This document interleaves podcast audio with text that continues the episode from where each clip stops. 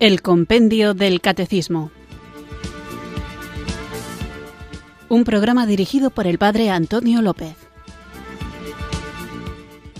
Muy buenas tardes, queridos oyentes de Radio María. Recibido un cariñoso saludo desde Irurzun, en Navarra, quienes sintonizáis una tarde más esta radio que cambia vidas, esta emisora de la Virgen, Radio María para escuchar el programa El Compendio del Catecismo, nuestro espacio diario de formación católica que nos ayuda a conocer la fe que queremos vivir, compartir y defender. Hoy os traigo una sorpresa que sé que para muchos era esperada, porque lo habéis pedido a través del correo electrónico y del número de teléfono de WhatsApp, y es que no vengo solo, sino que, como otras veces, me acompaña mi amigo y teólogo, don Miquel Garciandía. Perdonad que subraye el apellido, pero no es Miquel García. Es que algunos habíais escrito correos pidiéndome la conversación anterior que tuve con don Miquel García. Pues no, no conozco a ningún Miquel García. Conozco a don Miquel Garciandía. Buenas tardes, Miquel. Buenas tardes, Antonio. ¿Qué tal? ¿Cómo estás? Pues bien, aquí con el reto que supone pues afrontar las preguntas pidiéndole al Señor que sean luz. Vamos a tratar hoy diversos temas, luego los veremos, pero me gustaría preguntarte, como esto va a ser un diálogo fingido entre alguien con unas ideas un tanto peculiares y un teólogo católico, repito, fingido, me gustaría saber si te ha tocado debatir sin fingimientos, en verdad, con mucha gente a lo largo de tu carrera o de tu vida sacerdotal. Sí, en el ámbito académico, también incluso en medios de comunicación. Eh, me han invitado algunas veces a, programas en los que había que debatir y alguien tenía que mantener la, versión católica y me ha tocado, me ha tocado. ¿Y, qué nivel dirías tú que hay de argumentos en contra de la fe católica? Claro, ahí es un reto siempre encontrarte con argumentos que tengan un, un peso, porque eso siempre supone un servicio. Eh, tú me llamas teólogo y te lo agradezco, pero teólogo, frente a lo que puede parecer, no es la gente que es super cristianos que tienen una información privilegiada de Dios, sino que el teólogo es un carisma eclesial al servicio de la fe del pueblo de Dios. Entonces, desde ahí, desde esa óptica, pues cuando estás debatiendo con gente culta, eso tiene unos matices, pero por ejemplo, cuando toca hablar con gente sencilla, el hecho de que las preguntas sean más sencillas no es menos importante, porque para esas personas es una cuestión que les puede terminar bloqueando en su fe y eso es algo sagrado. No, no me refiero al valor de la persona que hace la pregunta, faltaría más, sino al valor de la pregunta en sí. Es decir, cuando uno trata ciertos temas con gente que no tiene formación, a veces hace unas afirmaciones y da unos argumentos que son rayando el absurdo. Bueno, pero también hay, como nosotros hemos tenido la, suerte de haber sido formados porque la Iglesia nos ha enviado, pues también siempre se puede redirigir la pregunta. O sea, siempre hay en la pregunta algún aspecto que puede ser valioso para destacar algo nuevo de la fe.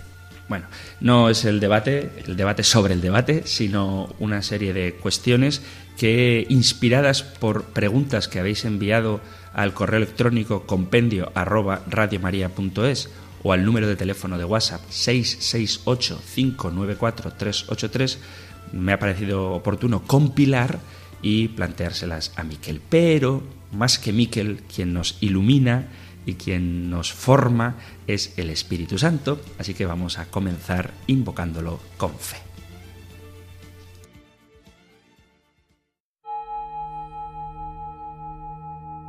Ven Espíritu. Ven Espíritu,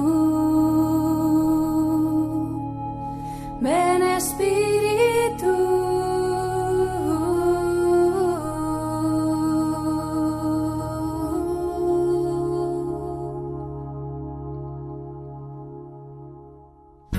Ven Espíritu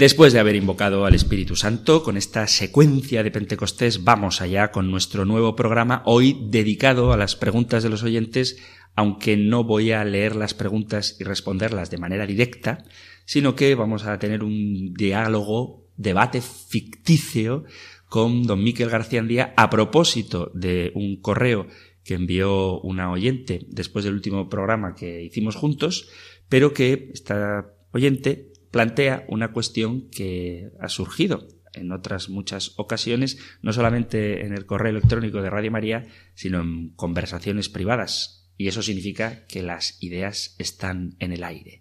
Para quienes no hayan escuchado nunca un programa de diálogo con Miquel, o para quienes noten que estoy diciendo cosas un poquito raras, quiero dejarles claro que voy a asumir un papel que no tengo.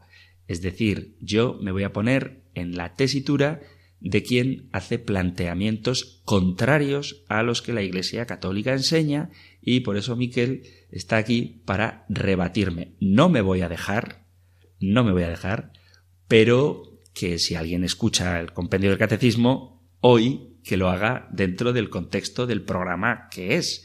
Así que me voy a poner el sombrero de la soberbia intelectual, me voy a poner las gafas de la poca profundización y voy a cambiar mi voz a un tono de lugares comunes para ponerme en un papel que, repito, no es el mío. Entonces, para comenzar el programa, voy a compartiros el correo electrónico, evitando los datos personales que daba la oyente, os digo que es una mujer, del ámbito académico, y decía ella, con gran interés escuché su programa, por casualidad, y me agradó la franqueza existente entre preguntas y respuestas. Luego da su currículum académico y dice, su programa atrae todo mi interés como creyente y como estudiosa. Por eso le propongo abordar el tema del más allá o de la vida eterna desde la cultura egipcia hasta rastrearla en los textos bíblicos del Antiguo Testamento, donde en realidad brilla por su ausencia si exceptuamos la única mención en el libro de los Macabeos. En los Evangelios Jesús no insiste especialmente en ello, puesto que a él le interesaba establecer en la tierra el reino de Dios. Podemos decir que cuando hace alguna mención a la otra vida es porque los discípulos o los fariseos le obligan a ello. Y claro está, Pablo, que no se despoja nunca de su condición de Saulo, el fariseo discípulo del rabí Gamaliel II, es el que de forma un tanto atormentada vierte en oración condicional su propia preocupación. Si Cristo no ha resucitado, vana es nuestra fe. El que Dios sea eterno no quiere decir que nosotros lo seamos también. De hecho, no pocos textos bíblicos reflejan la contingencia humana y su desaparición como individuo. El pensamiento judío considera este tema un tanto tangencial.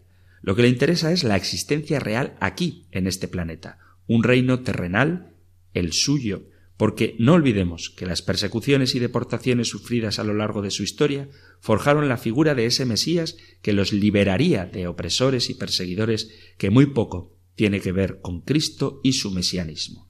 Por eso fracasó para ellos y la frase de la cruz Jesús, Nazareno, Rey de los judíos, es al tiempo burla y sarcasmo que recoge toda la decepción de sus correligionarios al comprobar que no los libertaría del poder romano. Siempre me he preguntado por la reacción que muchos tendrían de los que se dicen cristianos si se les dijera no hay tal vida eterna. Ustedes amen a Cristo tal como dice el verso, no me tienes que dar porque te quiera. Sería la desbandada. El tema, el toma y daca, es muy judío. El semita lo lleva en la sangre. La vida eterna sería el aquí y el ahora de su reino. Perdón, comprensión, ayuda, fraternidad, fe.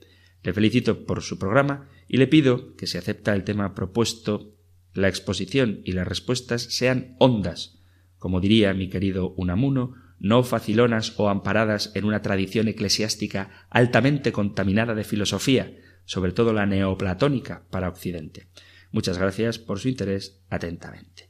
Pues muchas gracias a ti por enviar este mensaje y además, además de contestar al mensaje del oyente, vamos a tratar de tocar otros temas que se relacionan con esta idea de que el cristianismo puede ser simplemente una religión para este mundo ya me dan ganas a mí de citar a San Pablo cuando dice si nuestra fe es solo para este mundo. Pero bueno, no es mi papel hoy. Mi papel es ser escéptico. Entonces, vamos a comenzar, ya que habla esta oyente, por cierto, muchas gracias por el mensaje, ya que habla ella de, de la cultura egipcia. Yo he escuchado por ahí que el cristianismo es una copia de religiones paganas, sobre todo de la religión egipcia, porque hay muchísimos paralelismos entre lo que se cuenta de Jesús y lo que se dice de las religiones egipcias. Por ejemplo, la figura de Dioniso, el dios del vino, Jesús eh, convirtió el agua en vino, ese es su primer milagro, luego él hace un gesto, un signo, donde nos ofrece vino como si fuera su propia sangre, además de que Dioniso muere y resucita a semejanza de Cristo. Lo mismo ocurre con Mitra, que es el sol naciente que nace de lo alto, lo mismo que se dice de Jesús, y que muere y con su sangre germina vida. Entonces, al final, señor cura, el cristianismo no es más que una copia de religiones egipcias y podría dar más datos sobre este mismo tema, pero no me quiero enrollar. En cualquier caso, el cristianismo no aporta nada de original, es una copia. Dios mío, Antonio, aquí hay mucha tarea. Bueno, vamos a centrarnos, intentar yendo por los puntos, porque hay demasiados temas. El primero, a mí me gusta decir que el cristianismo es exactamente lo contrario de las demás religiones. Si entendemos como, como religio de una manera descriptiva, el anhelo, la tendencia, la búsqueda que tiene el ser humano de llegar hasta Dios, es verdad que todas las religiones de alguna manera eh, interpretan, simbolizan, explicitan el anhelo que tiene el alma humana de plenitud, de eternidad, de vencer a la muerte, mientras que nosotros consideramos que el cristianismo, el vector de abajo hacia arriba, es también importante, pero es la consecuencia de que en el cristianismo justamente la revelación, la irrupción ha sido de Dios hacia nosotros. Con lo cual es totalmente normal que cuando Dios interviene en la historia en la plenitud de los tiempos enviando a su Hijo, este Hijo va a ser capaz de responder no solamente a las esperas judías, que de eso creo que vamos a hablar luego, sino que incluso los anhelos, los deseos de toda la humanidad, Él ha venido a colmarlos. Perdona que te interrumpa, pero es que lo de que Dios venga a hacerse como un hombre, eso tampoco es nuevo. Ya en la religión, iba a decir mitología, en la religión grecorromana aparecen dioses que toman formas de hombre para seducir a mujeres y en el fondo esto sería un paralelismo entre Dios que se hace hombre para enamorar el corazón del hombre. No, hay paralelismos ahí que hacen sospechar. No, en el judeocristianismo la imagen de Dios eh, poco tiene que ver con la greco-romana, en la cual eh, entre los dioses y los hombres, digamos de una manera también bastante platónica, hay una especie de gradación en el judaísmo justamente aparece la plena trascendencia de Dios y ahora por retomarlo de la religión grecorromana. Si por ejemplo eh, vas a Roma y junto al Coliseo te encuentras con la iglesia de San Clemente, en la parte de abajo de la iglesia, debajo de la basílica paleocristiana, hay un mitreo. ¿A qué voy con lo del mitreo? Que la respuesta humana a la sed religiosa eh, dio un salto cualitativo en el siglo IV antes de Cristo, en la época de Alejandro Magno, al destruir todas las barreras que había culturales, políticas, sociales, de reinos, desde Grecia hasta la India, se dio una especie de vacío religioso y una búsqueda de religiones que no fueran tan a ras de tierra, y estas religiones iniciáticas, con catecúmenos, como eran los misterios de Leusis o los de Mitra, eran religiones que ya simbolizaban un banquete sagrado en el que se bebía, se libaba la sangre de la víctima y quien la tomaba tenía la inmortalidad. Esta religión de Mitra tuvo un gran éxito entre los legionarios romanos que trajeron esta religión oriental a Roma. ¿Eso qué es lo que quiere decir? Que hay un vacío religioso, una enorme sed y nosotros consideramos los cristianos que Dios ha venido, por una parte, desde Israel a planificar las promesas que el propio Dios había hecho con el pueblo elegido y desde él llegar a impactar en todo el anhelo, en toda la búsqueda del ser humano, porque él es la respuesta. Bueno, pero vuelvo a insistir, hay muchas cosas que el cristianismo ha tomado de otras religiones, no es tan original. Por ejemplo, eh, la idea de un Dios que muere y resucita, o la fecha del nacimiento de Jesús, el 25 de enero. Siempre, sobre todo por Navidades, suelen proliferar un montón de correos electrónicos donde dicen pues que Mitra, Osiris, Isis, el propio Buda y fundadores o, no sé, o diosecillos de otras religiones nacieron casualmente el mismo día que Jesús. ¿No significaría esto que Jesús es uno más de ellos? Bueno, de hecho, en el cristianismo todo el mundo ortodoxo oriental eh, se fija más en la fiesta de la Epifanía, que es con el cambio del año, y solamente el cristianismo latino romano, el católico, nosotros, por la influencia de Roma, asumimos como una fecha interesante y simbólica el 25 de diciembre porque hay un parangón precioso en la liturgia entre San Juan Bautista y Cristo, cuyos nacimientos se celebran en los solsticios de invierno y de verano. Pero eso simplemente es que la liturgia católica ha tenido a bien eh, introducir elementos cosmológicos que son también una preciosa pedagogía. Cuando el sol está naciendo no deja de crecer, ese es Cristo, mientras que el sol de San Juanes justamente mengua porque a partir de ahí él tiene que ir decreciendo y el verdadero sol crece. Entonces, el cristianismo no repugna eh, lo cósmico, aunque eh, no tiene nada que ver eso con lo que sería una versión mítica. Al margen de estas cosas concretas del 25 de diciembre o nombres de algún dios egipcio concreto o grecorromano, ¿no te parece que hay una serie de patrones en todas las religiones que también se cumplen en el cristianismo?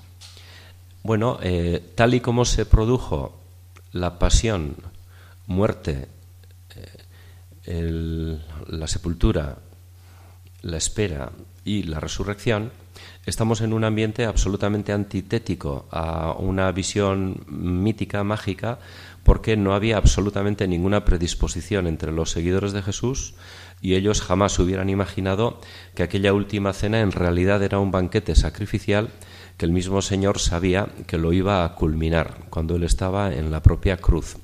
De tal manera que la muerte de Cristo nada tiene que ver en cuanto a la motivación y al estilo y al modo con todo lo que serían estos relatos mitológicos, porque la, basta ver la reacción de los discípulos, basta ver el drama de lo que fue la propia pasión y esos tres días para darnos cuenta de que ellos fueron los primeros sorprendidos de que resucitara, porque de hecho va a costarle al Señor glorioso y resucitada nada más y nada menos que 40 días la ascensión y que luego va a tener que venir el Espíritu Santo en Pentecostés para que bautizados por el Espíritu Santo esas experiencias explícitas que van teniendo de las apariciones del resucitado, ellos ya tengan una fe real en el carácter divino y en que Cristo ahora vive plenamente presente en medio de nosotros. Pero es que aquí planteas otro tema que me parece muy interesante y es que yo no niego, faltaría más, que Jesús existiera históricamente.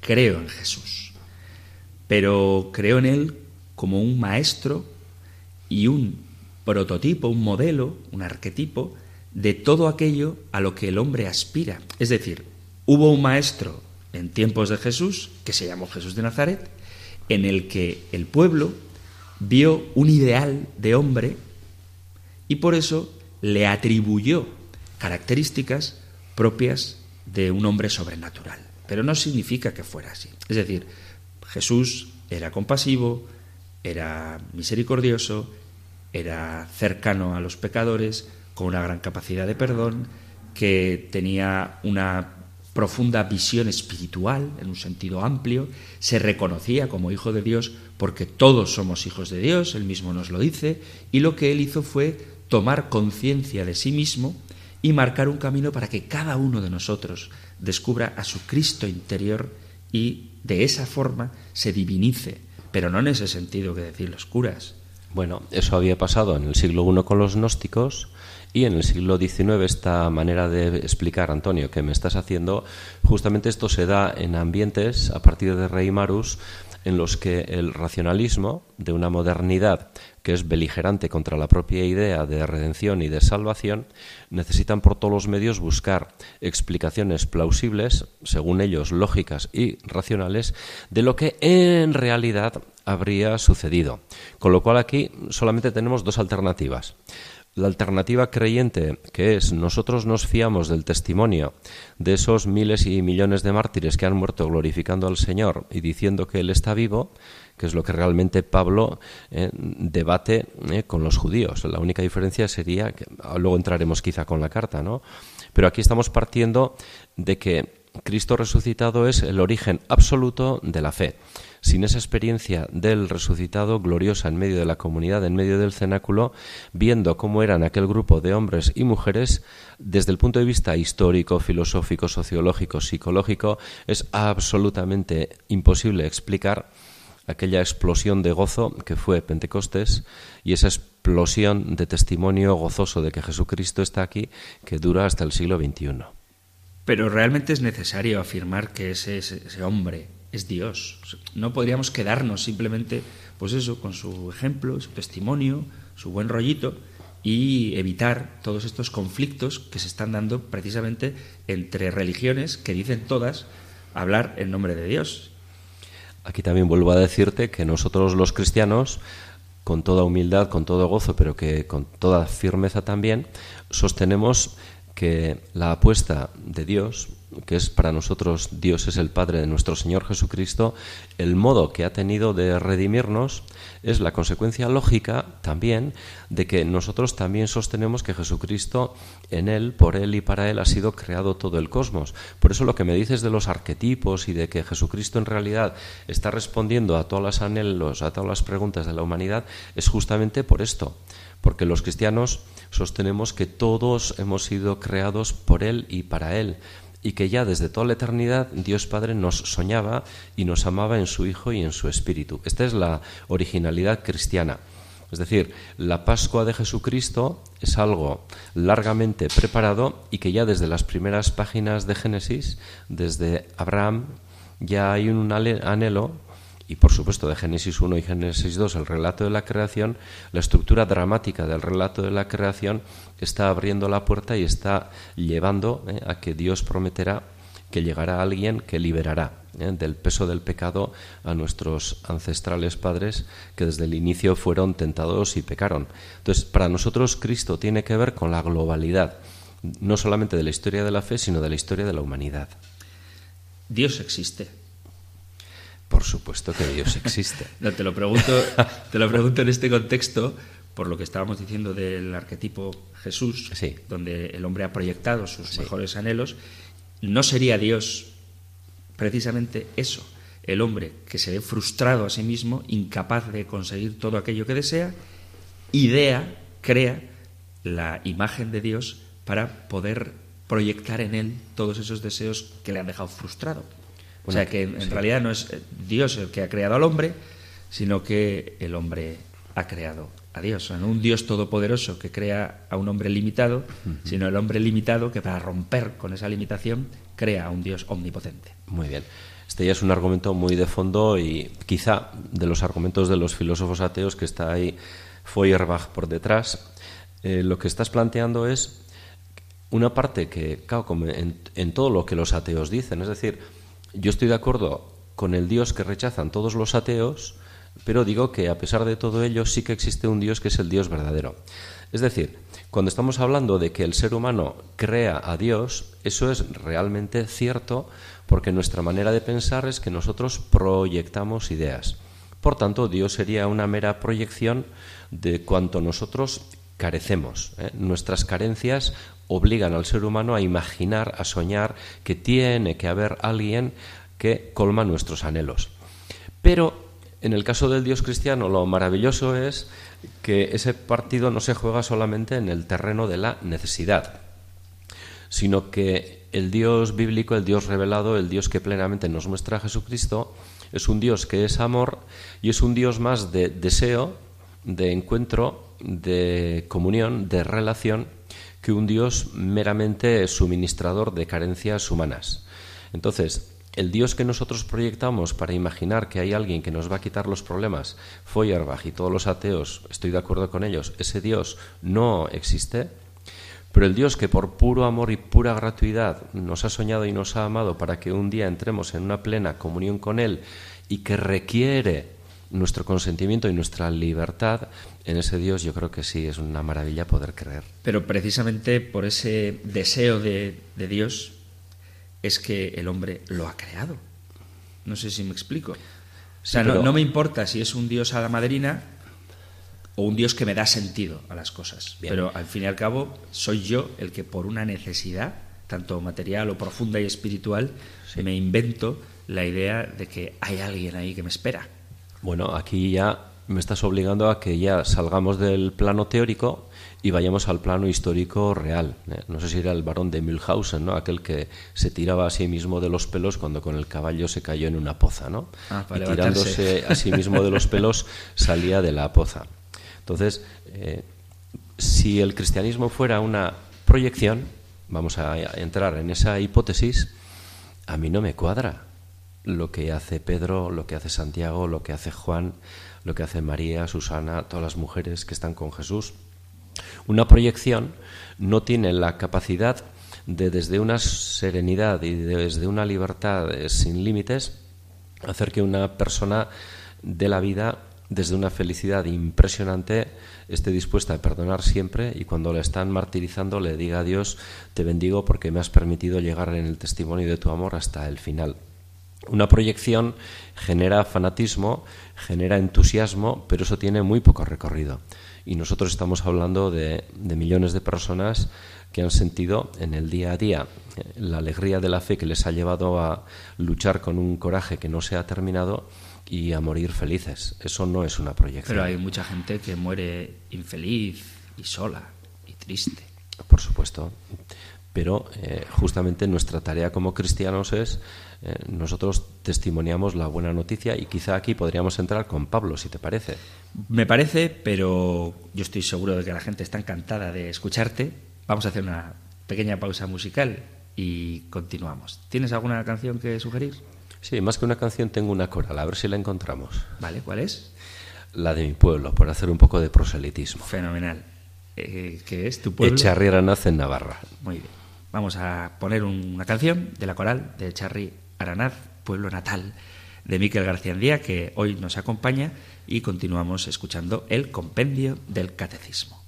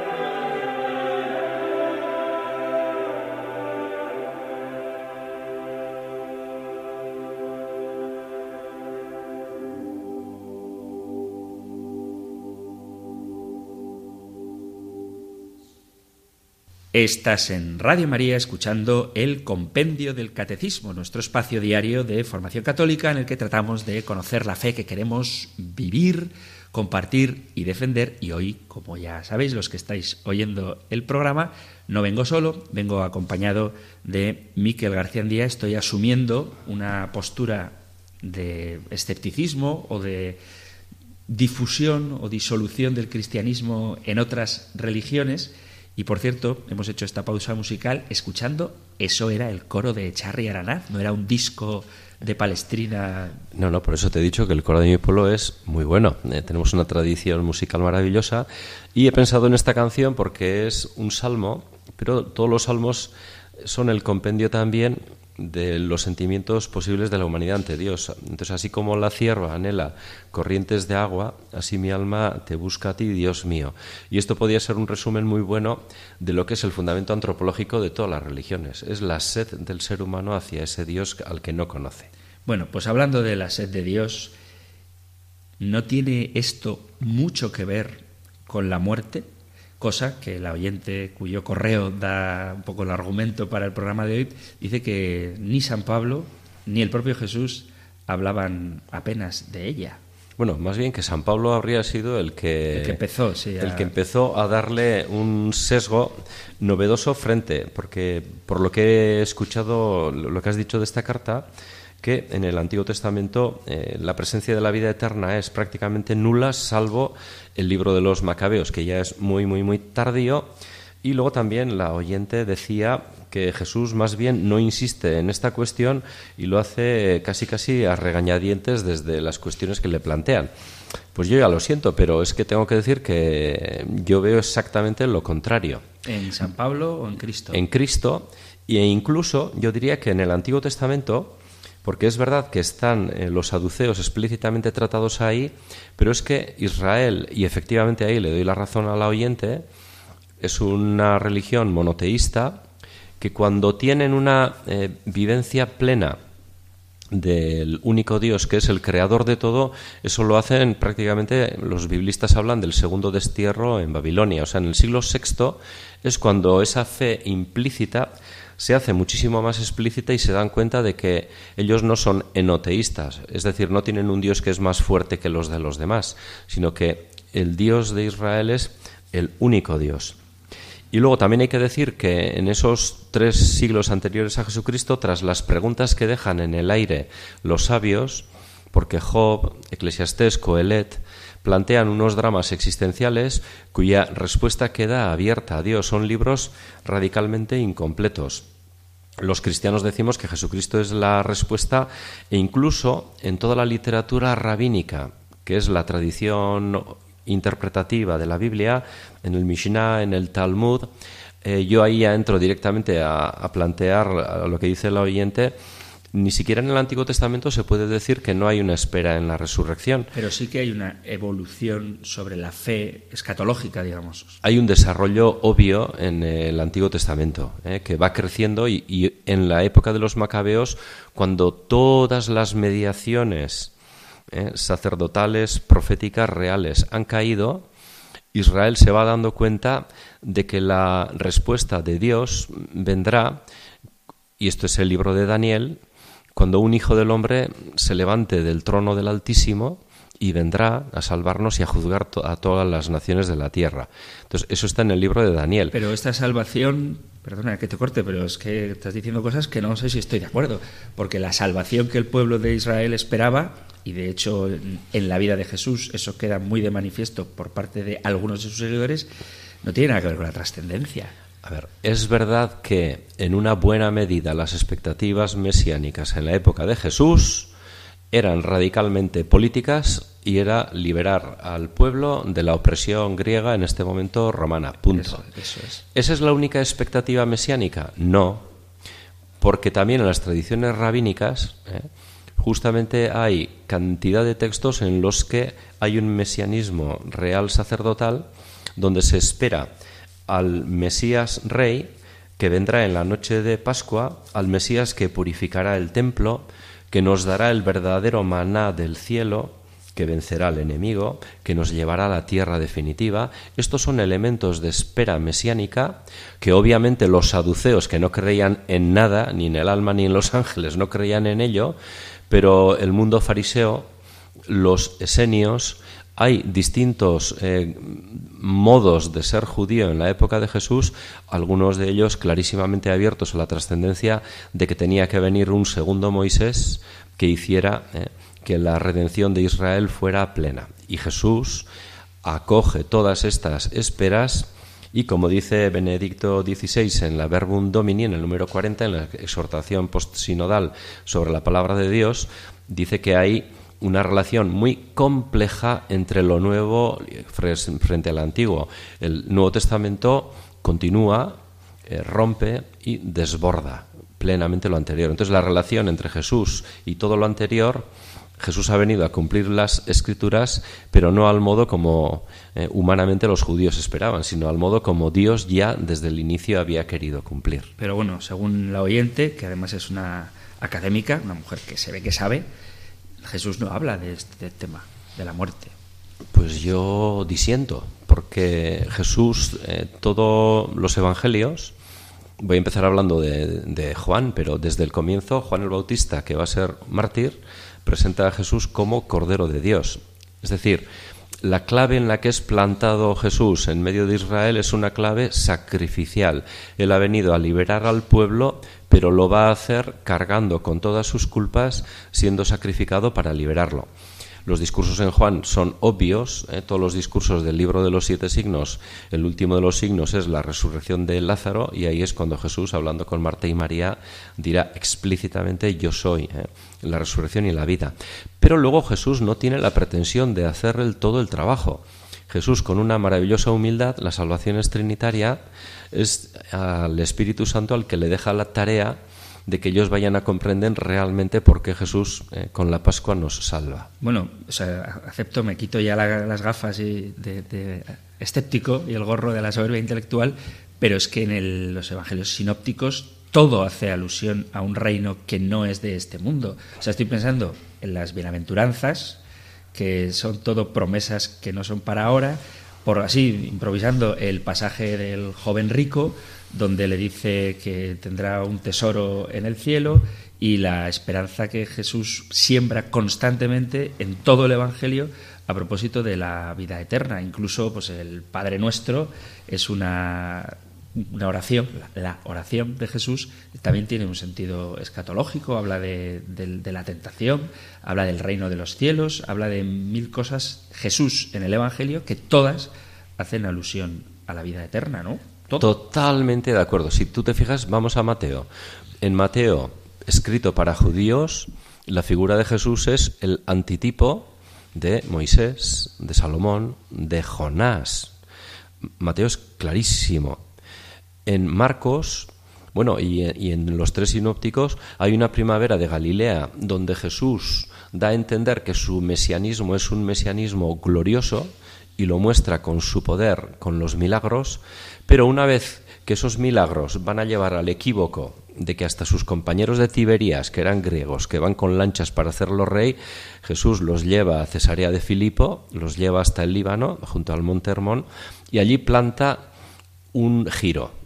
Y por primera vez les va a preguntar a sus discípulos, primero así, quién dice la gente, y luego cuando él les dice, ¿quién decís vosotros que soy yo?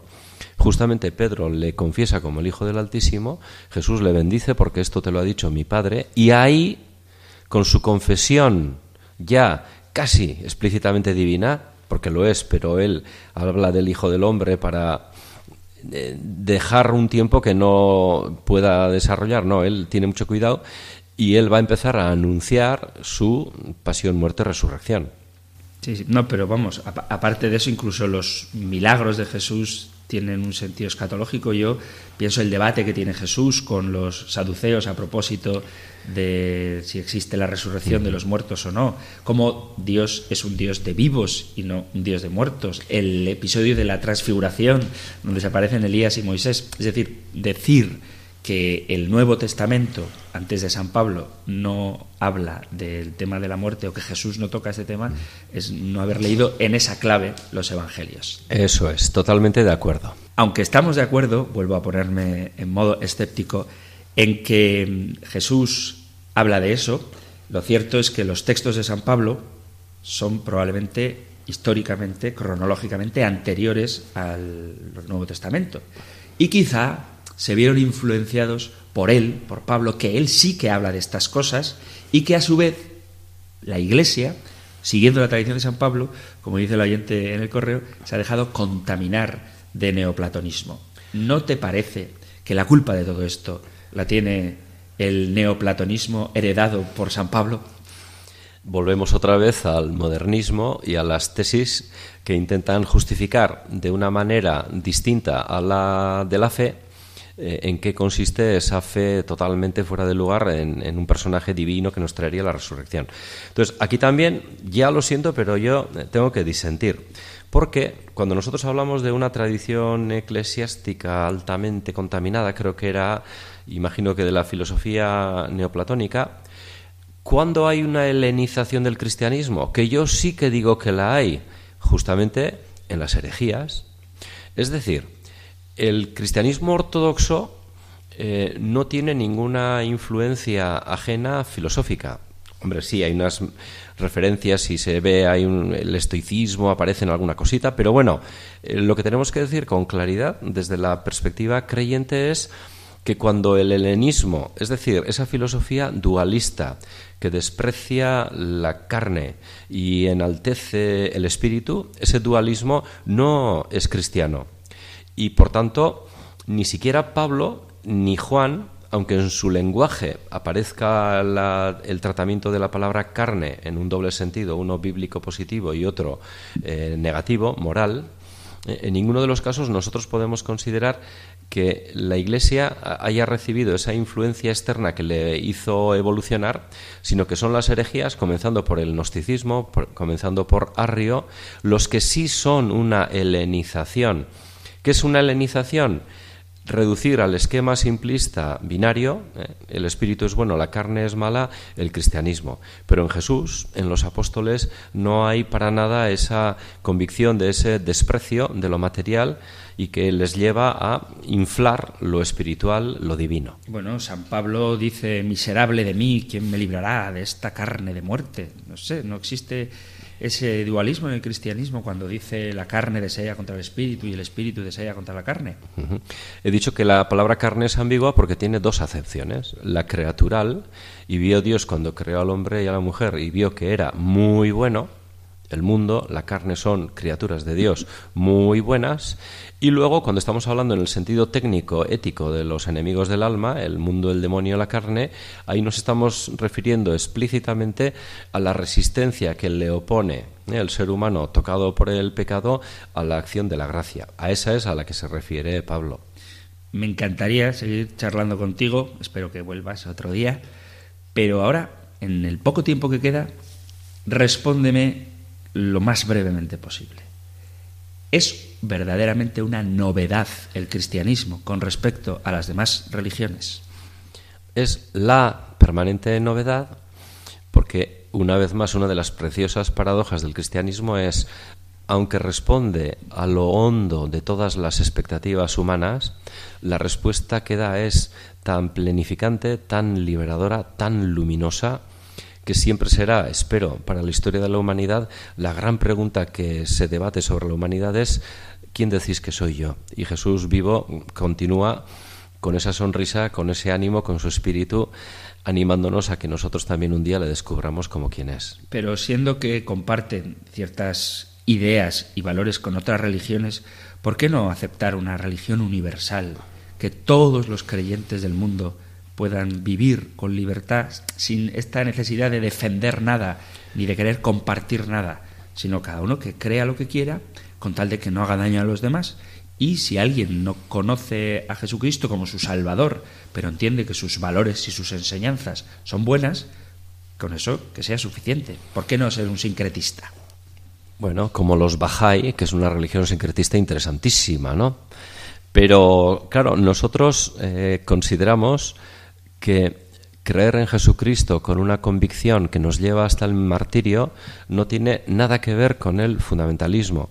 O sea, sí que hay posiciones religiosas que son eh, humanamente divinizamos aspectos que no lo son y hacen daño, y cuando nos hemos olvidado los propios cristianos de esta centralidad del amor de Dios, que Él nos manda como eh, corderos en medio de lobos, eh, pero nosotros no podemos transigir en decir que Jesús sería una mediación más como las hay otras, como pueden ser Buda o Mahoma o Krishna, eh, para nosotros Jesucristo es el, único Señor.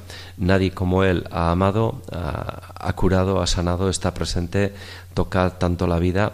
Entonces a nosotros nos toca tener una relación respetuosa, de encuentro, de estima, porque para nosotros los cristianos las religiones tienen aspectos, destellos de la única luz pero justamente nuestra tarea en medio del mundo lo que nos pidió el Señor es que nosotros le anunciemos vivo y queriendo amar y salvar a todos. Pues muy bien. Se me quedan muchas cuestiones en el tintero, pero bueno, así la gente, los oyentes, tienen ganas de más y vuelven a escuchar el compendio del catecismo otro día que te invite y tú aceptes, claro. Pues si podemos, encantado, Antonio. Para mí es una gracia poder estar aquí. Queridos amigos, queridos oyentes, se ha terminado el tiempo para nuestro programa de hoy. No he leído las preguntas directas de los oyentes, excepto el correo electrónico que hemos compartido al principio, pero muchas de las cuestiones que le he planteado a Miquel son extraídas de vuestros mensajes. Espero que las hayáis identificado y sobre todo que os haya servido la respuesta. Sabéis que todo lo que queráis compartir, no hay pregunta tonta, todo lo que queráis compartir, incluso si queréis discrepar, dar vuestro testimonio, cualquier cosa que queráis, podéis enviarla al correo electrónico compendio arroba compendio arroba o al número de teléfono para WhatsApp, formato escrito o audio 668-594-383. 668-594-383. Terminamos con la bendición del Señor que, Miquel, si eres tan amable, nos das tú.